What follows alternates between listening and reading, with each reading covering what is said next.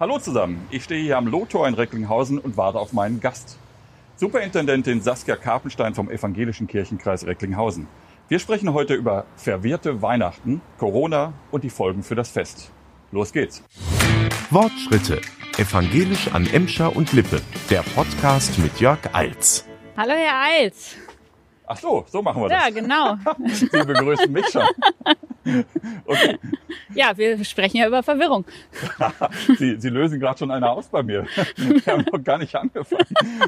Also nochmal, hallo Frau Karpenstein. Schön, dass Sie da sind.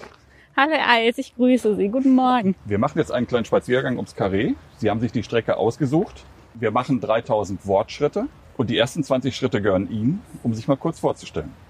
20 Schritte. Saskia Karpenstein, Superintendentin in Recklinghausen.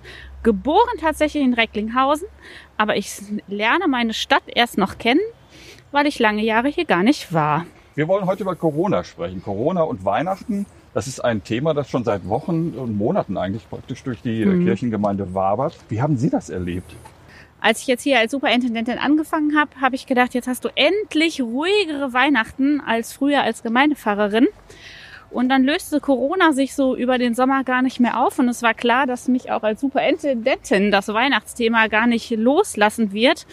Und ich ganz viel darauf eben angesprochen werde von den Menschen hier in der Stadt, von meiner Familie natürlich auch, die fragt, wie machen wir das denn jetzt? Und die Pfarrerinnen und Pfarrer besprechen das auf allen Terminen, wo ich es jetzt auch erlebe. Und wir merken, äh, Weihnachten wird dieses Jahr stattfinden äh, und definitiv nicht ausfallen, aber ähm, es kann nicht gefeiert werden wie in den Vorjahren. Das ist für die meisten total bitter. Wie sehr belastet das die Gemeindemitglieder, die Pfarrer und Pfarrerinnen und was macht es mit ihnen? Also mich macht das äh, ziemlich beschäftigt ähm, und die Pfarrerinnen und Pfarrer sind zwischen Frust und äh, Kreativität hin und her. Und ich hoffe, dass sich das abwechselt, dass gerade da, wo mehrere Kolleginnen und Kollegen zusammensitzen mit den Presbyterien und den Menschen, die als Diakone zum Beispiel hier auch im Kirchenkreis unterwegs sind, sich da einfach pfiffige Ideen auf der einen Seite entwickeln, viel Digitales, auch auf jeden Fall. Ähm, Briefe bekommen wieder einen neuen Wert, weil die gehen auch. Wie können Sie als Superintendentin unterstützend äh, eingreifen oder einwirken? Unterstützend finde ich im Moment in meiner Rolle ist als erstes mal zu sagen, ähm, nicht in Panik zu verfallen, sich nicht selber da verrückt machen, sondern einfach anzuerkennen, dass in diesem Jahr vieles nicht gehen wird. Und dass die Menschen das nicht persönlich nehmen und dann das Gefühl haben, sie selber hätten versagt oder wären nicht kreativ genug gewesen, sondern auch den Mut zu haben, zu sagen, was nicht gehen wird.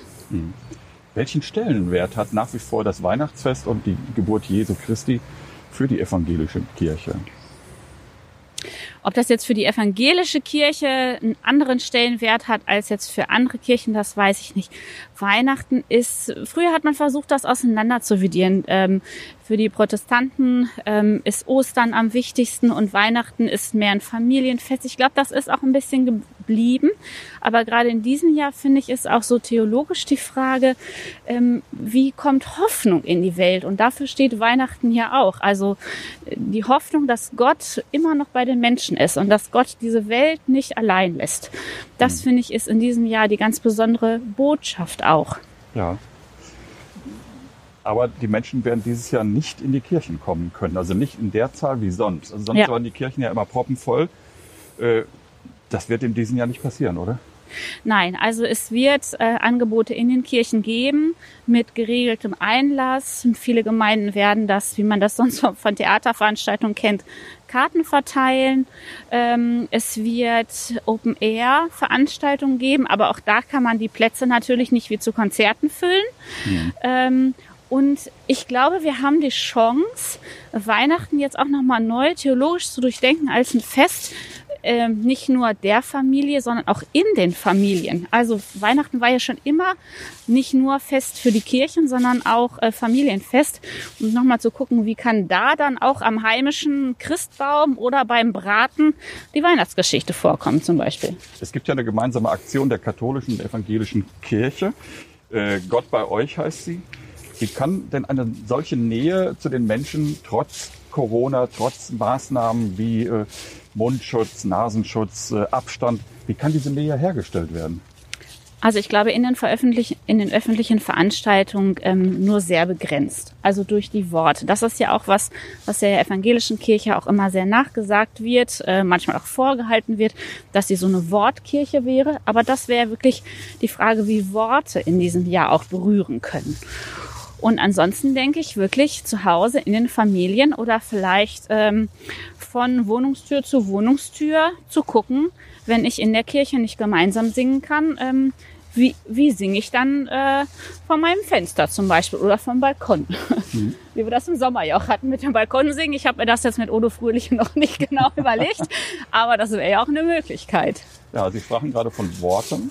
Welche Worte würden Sie in diesem Jahr wählen oder an die Menschen richten? Das Wort, was mich dieses Jahr wirklich an vielen Stellen begleitet hat, ist fürchte dich nicht. Was die Engel in der Weihnachtsgeschichte über dem Stall, den Hirtinnen und Hirten, der heiligen Familie äh, und der ganzen Welt zusingen, dieses fürchte dich nicht. Also Weihnachten wird ja auch vorgeworfen, dass das so ein Friede, Freude, Eierkuchenfest ist. Ähm, und es ist manchmal ein bisschen schwierig, da von Weihnachten die klebrige Soße wieder abzukriegen. Ähm, aber ich finde, Weihnachten in der Weihnachtsgeschichte ganz am Anfang ist ja auch schon nicht nur heile Welt gewesen. Und dieses fürchte dich nicht konnte ja auch nur gesagt werden, weil Menschen auch damals schon bedroht waren ähm, und da auch schon die Hoffnung gesprochen werden musste. Wir werden Weihnachten trotz allem feiern. Wir werden miteinander äh, das Fest begehen. Und äh, ich sag mal, die Fahrerinnen und Fahrer waren ja im Grunde auch sehr kreativ ja. in der letzten Zeit. Ist ganz haben, viel passiert. Genau, sie haben ja sehr viele Konzepte in, entwickelt ja. halt. Ich habe aus Mal gehört, da soll ein Familienspaziergang stattfinden am Heiligabend. Ja. Welche Konzepte präferieren Sie? Also das mit dem Stationenweg, also Weihnachten draußen und wir äh, laufen mal die Weihnachtsgeschichte auch ab. Auch die Weihnachtsgeschichte im Original ist ja eine Weggeschichte. Das finde ich ist äh, ein gutes Konzept. Ich sehe gewisse Schwierigkeiten aufgrund unseres Klimas. Wir werden ja nicht nur 15 Grad Milde und Sonnenschein, wie wir gerade jetzt haben. Das werden ja auch mal 7 Grad Regen und Wind sein. Ähm, und ich glaube wirklich, dass die Bedeutung der Familie da nochmal ähm, auch hochgehalten werden wird. Und Familie bedeutet für mich jetzt nicht nur Vater, Mutter, Kind, sondern heißt eben für mich auch die Menschen, mit denen ich äh, in einem Viertel zusammenwohne, die Menschen, mit denen ich in einem Mehrfamilienhaus zusammenwohne oder auch einfach nochmal zu gucken, ähm, wer begegnet mir auf der Straße, wem kann ich einen Gruß zusprechen. Hm. Wenn man jetzt gerade im Hintergrund Geräusche hört, wir stehen direkt neben einer Waschstraße. Da werden Autos gewaschen an einem Montagmorgen. Auch schön. Ich hätte mal mein Auto dabei stellen sollen. Das ist nämlich auch nicht ganz dreckig. Aber gut, machen wir einfach weiter. Was halten Sie von einem Weihnachtsgottesdienst im Livestream? Den wir jetzt geben wir haben ja auch im vergangenen Sommer jetzt schon die Möglichkeit gehabt, das zu üben, da wo es neu ist. Ähm, es gibt da auch eine Fangemeinde für und das sind nicht nur die Jüngeren. Also ich bin doch auch er erstaunt, dass bis ähm, 80 plus aufwärts ich da Menschen manchmal sehe, da wo man auch Zoom-Formate ausprobiert hat, da sieht man ja auch wirklich, wer auf der anderen Seite sitzt. Und äh, ich denke, ähm, dass das einfach ein Format ist, was uns weiter begleiten wird. Was ich immer noch komisch finde, dann in so einem Format einen Segen zuzusprechen. Also ich merke, da sind wir Theologinnen und Theologen einfach ähm, auch anders geprägt. Ich denke, für die Gemeinde auf der anderen Seite ist das auch so. Ähm, aber Neues muss gewagt werden und ausprobiert werden. Und dann muss man äh, schauen, ob sich's bewährt hat. Im Moment denke ich, ähm, wenn wir Weihnachten und einen Segen haben wollen, dann wird der so gehen. Können Sie sich eigentlich ein Weihnachtsfest ohne Gottesdienst vorstellen? Also Weihnachten und Adventszeit komplett ohne Gottesdienst kann ich mir nicht vorstellen. Aber was ich für mich ähm, schon überlegt hatte, dass ich zum Beispiel gesagt habe, also wir gehen an dem Tag einfach nicht in die Kirche, weil es muss nicht der Heiligabend sein. Ähm, und äh, suchen uns in der Adventszeit oder in den Weihnachtstagen danach was raus, was zu uns passt.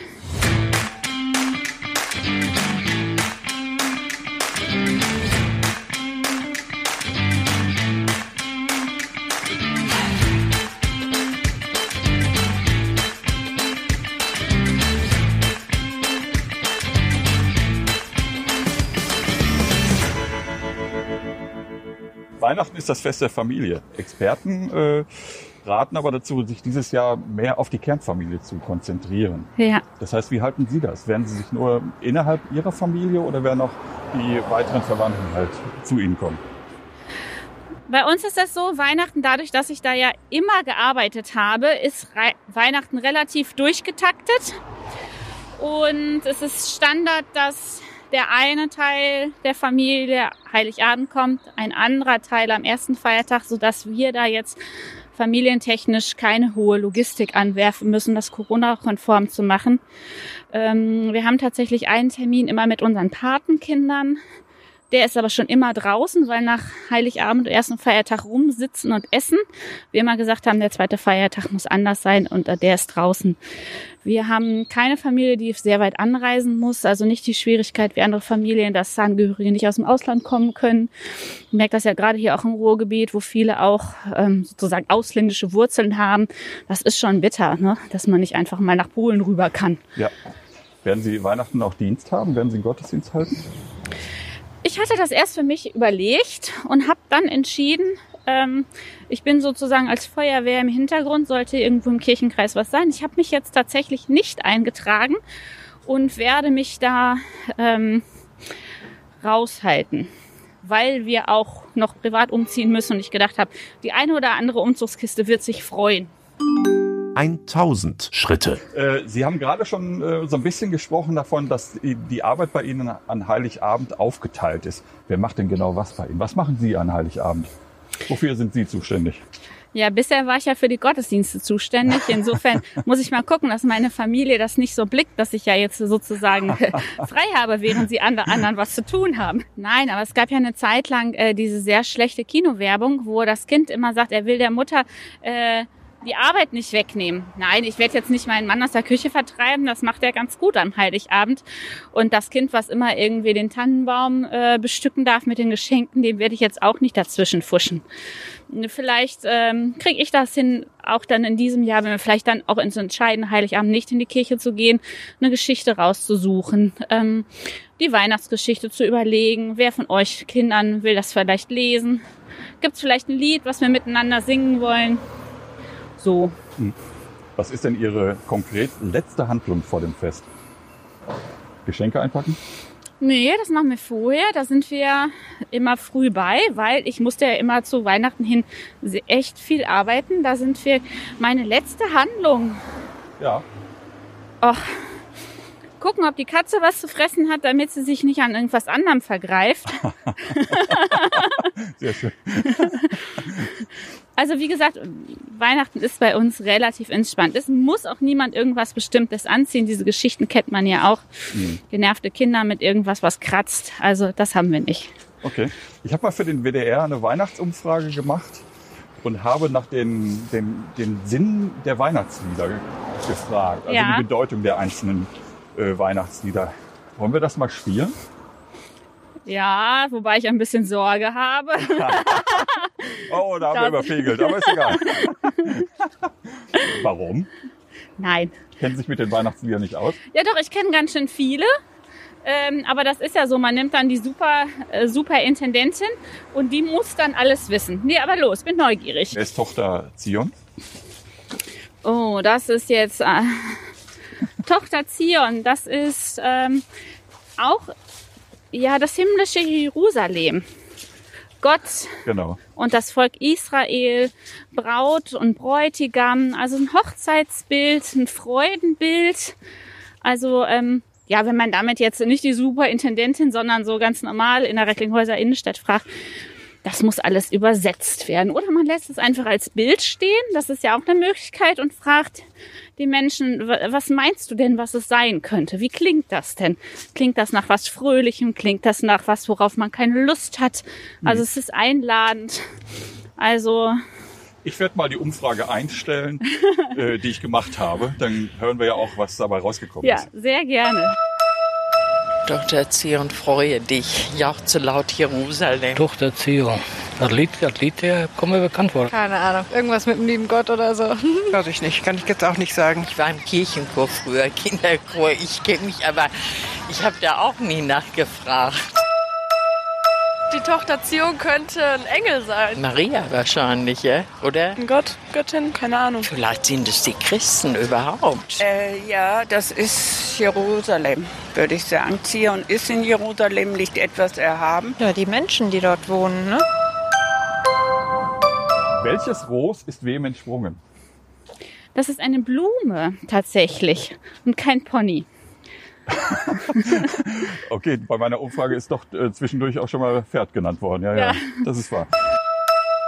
Uns ist ein Ross entsprungen zur Weihnachtszeit oder wie? Ein Ross oder was? Ein Pferd, ein Ross. Früher unsere Kinder haben gesungen, ist ein Ross entsprungen aus Subers Pferdestall. Doch kein Ross. ein Ros. Ist Ros nicht auch damit als äh, so, eine, so ein Synonym für, für Jesus? Ja, das bezieht sich auf ein altes Bibelwort aus dem Propheten Jesaja, dass da aus einem Stumpf auch ein Spross, aus einem Baumstumpf etwas Neues sprießen wird und mitten im Winter, also da, wo Totes ist, da wird wieder etwas lebendig und das ist schon auch eine Ostermetapher. Es gibt ja noch dieses Lied Mach hoch das Tor, die Tür mach weit. Was ist damit gemeint? Macht hoch die Tür, die Tor macht weit, es kommt der Herr der Herrlichkeit. Das ist angelehnt an ein altes Psalmwort, also auch aus dem Alten Testament ein Bild. Das ist die Idee, dass der kleine, neugeborene Jesus der König der Welt ist und er in die Welt hineinkommt und wir sind auf dem Radweg, ne? Ja. Wir können jetzt ja auch da ein hoch. Radfahrer mit Hund entgegen. Genau, das darf der auch, weil das ist der Radweg. Wir gehen mal auf den Fußweg. So, macht hoch die Tür. Also wir haben jetzt gerade den Weg frei gemacht und so ungefähr ist das auch gedacht. Also macht den Weg frei, dass Gott in die Welt kommen kann. Das äh, sollte auch sinngemäß sein. Macht die Herzen offen. Singen Sie Weihnachtslieder zu Hause in der Familie? Äh, wir singen tatsächlich. Wir singen äh, zum Teil ganz schön, zum Teil inbrünstig. Es gibt ein traditionelles Lied, bevor die Kinder äh, die Geschenke zerpflücken durften. Ähm, das ist allerdings O Tannenbaum, muss ich gestehen. Ähm, und wir singen auch Weihnachtslieder. Das habe ich so von meinen Großeltern übernommen. Mein Opa hat sehr gerne gesungen und das habe ich ganz positiv so auch in Erinnerung. Aber wer nicht singen will, muss nicht. Musizieren Sie auch dabei? Ähm, nö, ich bin als Kind gequält worden, dass ich musizieren musste. Und ähm, es gab mal Zeiten, je nachdem, was die Kinder so gespielt haben, dass die mal ein Lied vorgetragen haben. Aber ansonsten ist das frei. Was ist denn Ihr Lieblingsweihnachtslied? Das wechselt. Weil es so viele gibt. Also in der Kirche ist klar, man kommt aus keinem Gottesdienst ohne Odo Fröhliche. Ähm, in dem Spätgottesdienst muss Stille Nacht gesungen werden. Ich glaube, das ist für viele so, gehört das dazu. Ja. Ich mag tatsächlich Tochter Zion, obwohl es ein Adventslied ist. Ähm, vom Himmel hoch, da komme ich her. Das finde ich sehr schön. Das ist eigentlich so ein Mini-Krippenspiel. Also doch eher die klassischen Lieder. Ja, Okay. ähm, ich habe aber auch schon mal Heiligabend von der Kanzel aus mit der Gemeinde ein neues Lied gelernt. Also es gibt so ein paar Sachen, die macht man nicht als Okay. Pfarrerin. Zum Beispiel Heiligabend mit der Gemeinde neue Lieder lernen. Wird einem eigentlich schon in der Ausbildung quasi von abgeraten. Das hat einen tollen Effekt gehabt auch. Also mein Lieblingsweihnachtslied ist ja äh, Have Yourself a Merry Little Christmas. Ah. Was ist Ihres, so von den anderen? Wenn Sie jetzt sagen würden, ich suche mal im Bereich von Bing Crosby oder so. Hm. Also ähm, wir hören immer äh, Tote Hosen. Die CD habe ich auch, die roten Rosen. Ja, genau, also rote Rosen. Und äh, Aber ganz übelst äh, damals halt äh, verschrien gewesen halt Ja. mit dem Weihnachtsbaummann, der irgendwie äh, sich aufgehängt hat, ne? Ja, ich weiß gar nicht so. Da, bei uns, ähm, also das ist, glaube ich, auch eine Antwort auf dieses sehr harmonisch, betuliche Weihnachtsdenken, dass wir dann zwischendurch auch mal was anderes haben. Also das wird natürlich auch äh, in der Weihnachtsbäckerei bei uns dann beim Plätzchenbacken ge- angemacht. Das ist gar keine Frage. Oh, das ist ja das Lied, was man als Eltern irgendwann nicht mehr hören kann, oder? Genau, dann wird Zeit, dass die Kinder alleine backen, man den Raum verlassen kann. Es gibt eine sehr schöne Weihnachts-CD, immer wieder auch von Till Brönner, hören wir gerne. okay. Einfach mal dann, manchmal singt er ja auch, aber ich mag es eigentlich noch lieber, wenn er Trompete spielt. Wollen wir denn noch was singen? Jetzt? Ja, Ich, was singt man denn dann jetzt? das weiß ich Ähm, nicht. Ich überlasse Ihnen das ja. Auch Hm. das Singen am Ende. Auch das Singen am Ende, ne? ähm, Weil ich glaube, die Leute wollen nicht hören, wenn ich singe. Ja. Ich war mal bei, haben Sie denn Wunschlied? Nö. Was ich gerade sagen wollte, ich, war, ich habe mal eine Gesangsstunde gehabt. Ehrlich? Bei, ja, ja, bei seiner ausgebildeten Opernsängerin, Sängerin vom Hagener Stadttheater. Und die war, nach einer Stunde war die so verzweifelt, dass sie gesagt hat, kommen Sie Nein. nicht wieder. Nein. Doch, doch, war wirklich so, weil ich überhaupt keine Töne Und man hören bringt kann. den Menschen doch extra bei, dass jeder Mensch singen kann. Ja, ich kann das. Ja, ich überlege jetzt wirklich, das ist schwierig, wenn man so mit Musik äh, unterwegs ist wie ich und sich dann entscheiden soll. Ähm, ich würde mich tatsächlich jetzt einmal vom Himmel hoch, da komme ich her, entscheiden, aber dazu will ich jetzt stehen bleiben. Okay. Vom Himmel hoch, da komm ich her, ich bring euch gute neue Meer. Der neuen Meer bring ich so viel, davon ich singen und sagen will. Gut, dass ich nicht mitgesungen habe.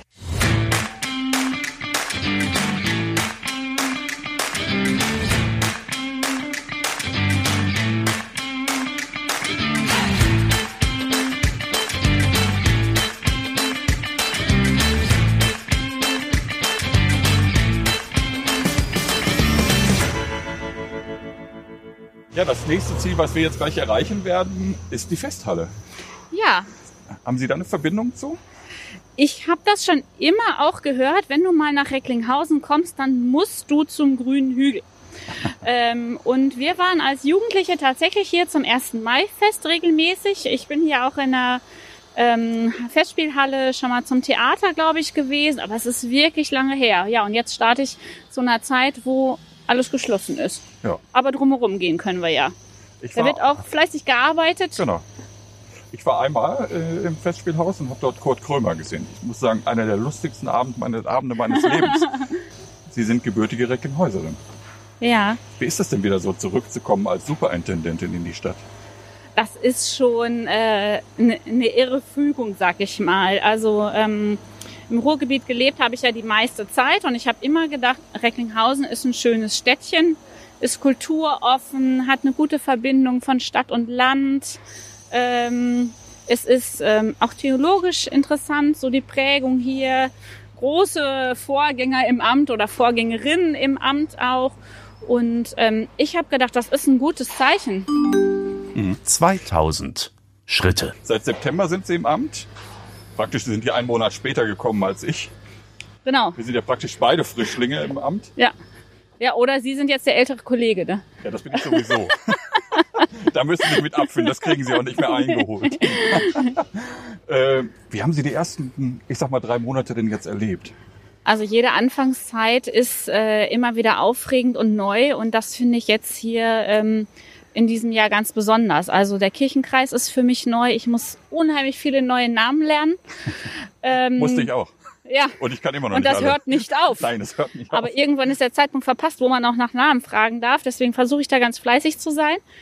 Ähm, wir haben Umbau im Kreiskirchenamt. Also ich bin jetzt in dem äh, dritten Büro und muss noch mal, ein, noch eine Tür dann weiter. Das heißt, ähm, es ist alles noch nicht Routine geworden und Corona verhindert natürlich, dass ich mich jetzt einfach so unters Volk mischen kann. Wir haben so viele Veranstaltungen absagen müssen, die äh, vor meiner Zeit schon geplant wurden, die so in den äh, Kalender des Kirchenkreises und des Kirchenjahres auch einfach gehören und das ist ganz bitter auf der einen Seite. Auf der anderen Seite erlebe ich super hilfsbereite Menschen, die ähm, nicht müde wären, meine Fragen zu beantworten. Und ich habe viele Fragen und ähm, die mich da an die Hand nehmen und ähm, die auf mich zukommen und neugierig sind und offen.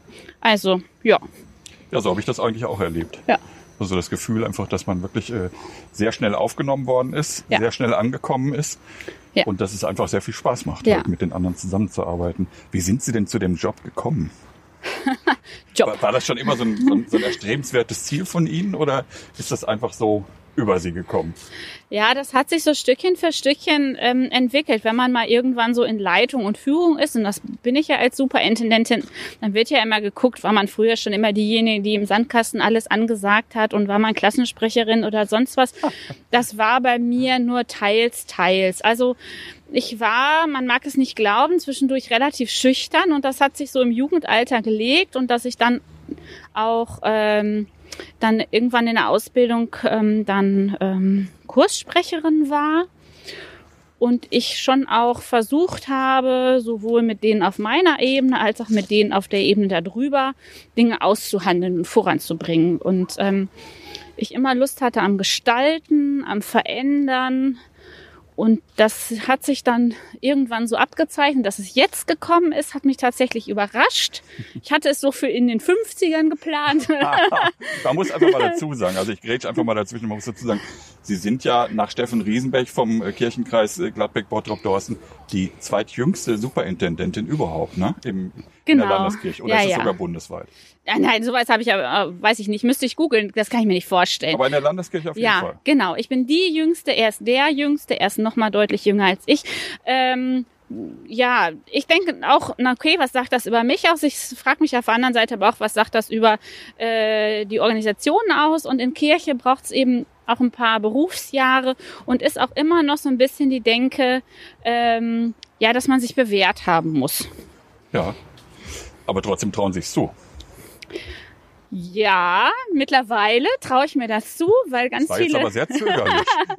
Ja, das ist natürlich, ich will jetzt nicht so arrogant daherkommen zu sagen, ja klar, das wusste ich irgendwie mit 13 und dann habe ich das geplant und jetzt hat die ganze Welt drumherum das auch endlich eingesehen. So ist das bei mir nicht. Es waren schon auch immer wieder so Phasen, wo ich gedacht habe, hm, schaffe ich das? Passt das zu mir mit dem Amt? Passt das zu meiner Familiensituation? In welcher Region könnte ich mir vorstellen zu arbeiten? Weil ich in meinem Beruf natürlich auch immer dahin ziehen muss, äh, wo ich arbeite. Und das war jetzt, es gibt dieses schöne Wort Kairos. Also das eine ist so die Zeit, die auf der Uhr abzulesen ist, und das andere ist so die Frage, wann ist so der richtige Zeitpunkt?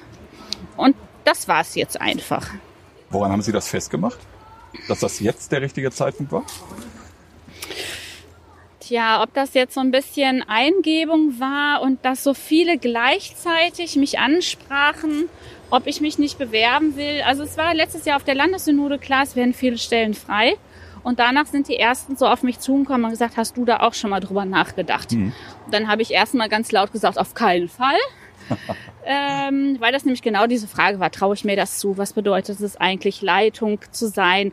Und da war ja von Corona noch fast nichts zu sehen, sondern auch ähm, jetzt Leitung zu sein, wo die Kirchen weiter auch äh, finanziell im Rückgang sind, wo wir immer weniger Mitgliederzahlen auch haben, der demografische Wandel da, ich sage jetzt auch einfach mal reinhaut, äh, viele Aufgaben auch im Ruhrgebiet sind, Armutsthema, Migrationsthema, Bildungsthema. Und ähm, ich schon auch überlegt habe, was habe ich kleines Licht denn da in diesen Zeiten äh, zu sagen? Und äh, wie kann ich ähm, auch, auch die Botschaft für die Kirche steht ja auch weitertragen. Und Ja. dann ist natürlich die Frage, was ist die Botschaft von Kirche? Ne? Das muss ja auch immer ausgehandelt Schön, dass Sie werden. sich die Fragen schon selber stellen. Ja, Herr Eils, wenn ich die Fragen stelle, vielleicht wollen Sie dann eine Antwort darauf geben. Nee, das überlasse ich Ihnen. Ich fühle mich ganz wohl auf der anderen Seite vom Mikrofon. Genau. Was, was wäre denn so die dringlichste Aufgabe, die Sie jetzt anzugehen haben? Die dringlichste Aufgabe, also ich finde, sowohl nach innen als auch nach außen zu kommunizieren, du bist nicht allein.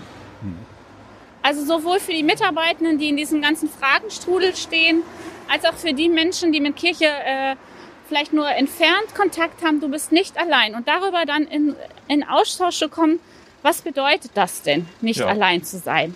Also gibt's denn da noch an, einen an deiner Seite oder über dir? Ja, und was, ne, den wir Gott nennen. Ja. Oder was bedeutet es, eben Teil einer Gemeinschaft zu sein in Kirche? Ist das auch etwas, was Sie antreibt? Ja, also weil ich das so ähm, für mich erfahren habe, mir war das nicht in die Wiege gelegt. Dieses Gefühl, also ähm, alleine zu sein, ist mir ähm, auch immer wieder vertraut gewesen. Und das ist, glaube ich, das, was mich auch fasziniert hat und dann auch ähm, zu Kirche und Glauben hingezogen hat. Bei Ihrer Einführung haben Sie äh, Ihren Konfirmationsspruch vorgebracht Ja. oder zitiert. Ja. In der Welt habt ihr Angst, aber seid getrost. Ich habe die Welt überwunden. Was bedeutet der Spruch für Sie? Das ist genau diese Spannung. Also, dass wir äh, manchmal ganz schön viel zu schultern haben in diesem Leben. Äh, und dann im besten Falle getragen in einer Gemeinschaft oder getragen im Glauben eben die Erfahrung machen, ähm, nicht alleingelassen zu sein, dass es äh, Mut gibt, dass es Hoffnung gibt Wir müssen einmal die Straßenseite wechseln, Entschuldigung. und dabei nicht überfahren werden, Ja, das ist hoffentlich. die große Kunst. Aber Gott sei Dank ist gerade ein bisschen ruhiger. Entschuldigen Sie, dass ich Sie Ja, unterbrochen kein habe. Problem. Und ähm, dieser Konfirmationsspruch, der hat mich äh, immer wieder motiviert, wenn es nicht weiterzugehen schien äh, in der Ausbildung oder in, in Lebenskrisen, äh, die man auch als Superintendentin hat. Ähm, und ähm, der steht mir, glaube ich, deshalb auch so nah, dieser Vers, weil er nicht so tut, als wenn alles einfach wäre. Auch nicht für jemanden, ähm, die gläubig ist. Wir haben gerade schon mal über den Steffen Riesenberg gesprochen, den Superintendenten Mhm. vom Nachbarkirchenkreis. Mit dem bilden wir ja praktisch äh, eine Gemeinschaft. Äh, wie erleben Sie die Zusammenarbeit mit ihm? Ja, die ist ähm, sehr einfach. Also sie ist ähm, sehr angenehm und ähm, wir hatten jetzt den Vorteil, dass wir uns in einem anderen Zusammenhang zwei Jahre vorher schon mal kennenlernen und ein bisschen beschnuppern konnten, ohne zu wissen, dass wir auf der Ebene dann mal zusammenarbeiten würden. Und das ist ähm, ein guter Austausch. Wir merken, wo unsere Kirchenkreise unterschiedlich sind, wo wir beide auch unterschiedlich sind. Und äh, ich bin da nochmal ganz neugierig. Er und ich sind ja relativ gleichzeitig gewählt auf acht Jahre, was sich in der Zeit noch ergeben wird. Wo sehen Sie den Gestaltungsraum demnächst? Also wa- was planen Sie für den Gestaltungsraum? Also ich glaube, im Moment ist es so, dass der Steffen Riesenberg und ich erstmal jeweils für unseren eigenen Kirchenkreis irgendwie noch dabei sind zu gestalten. Er kennt zwar seinen Kirchenkreis, aber war ja in der Rolle auch noch nicht. Ich gucke mir jetzt erstmal Recklinghausen ein. Das, was wir schon als Auftrag an unsere beiden Ämter beide mitgehört haben, ist, dass es Synodenbeschlüsse gibt in beiden Kirchenkreisen, dass die beiden Kirchenkreise sich vereinigen, einen Verband bilden, wie immer da jetzt genau die juristische Verbrüderung oder Verschwesterung dann werden wird. Und das wäre schon unser Wunsch, dass wir in acht Jahren wissen, wie kann dieses Miteinander gehen. Funktionieren. Ja. Ja, und dass das eben nicht nur ein Beschluss auf dem Papier ist, sondern auch ein Beschluss, der sich dann in der Praxis zeigt. Das ist ja genau die Länge Ihrer Amtszeit. Genau. Wo sehen Sie sich denn anschließend? Also äh, Es ist eine fiese Frage. das ist nach drei Monaten äh, natürlich äh, Glatteis. ähm, also ich fänd's total schön, wenn der Kirchenkreis Recklinghausen und ich nach acht Jahren sagen, wir haben Lust auf nochmal acht Jahre miteinander. 3000 Schritte. Sie haben Ihr Ziel erreicht. Ähm, aber man hat so vieles in der Vergangenheit nicht kommen sehen, was dann kam. Insofern ist das wirklich also eine Frage, ähm, die man jetzt eigentlich gar nicht stellen darf. Okay. Ich, wir haben jetzt, glaube ich, die 3000er Marke auch Ja, erreicht. haben wir. Ich bedanke mich für das Interview. Haben Sie noch irgendwie was, was Sie gerne loswerden möchten? Haben wir was vergessen? Wir haben bestimmt ganz viel vergessen, aber bei 3000 Schritten ist das ja auch nicht anders zu erwarten.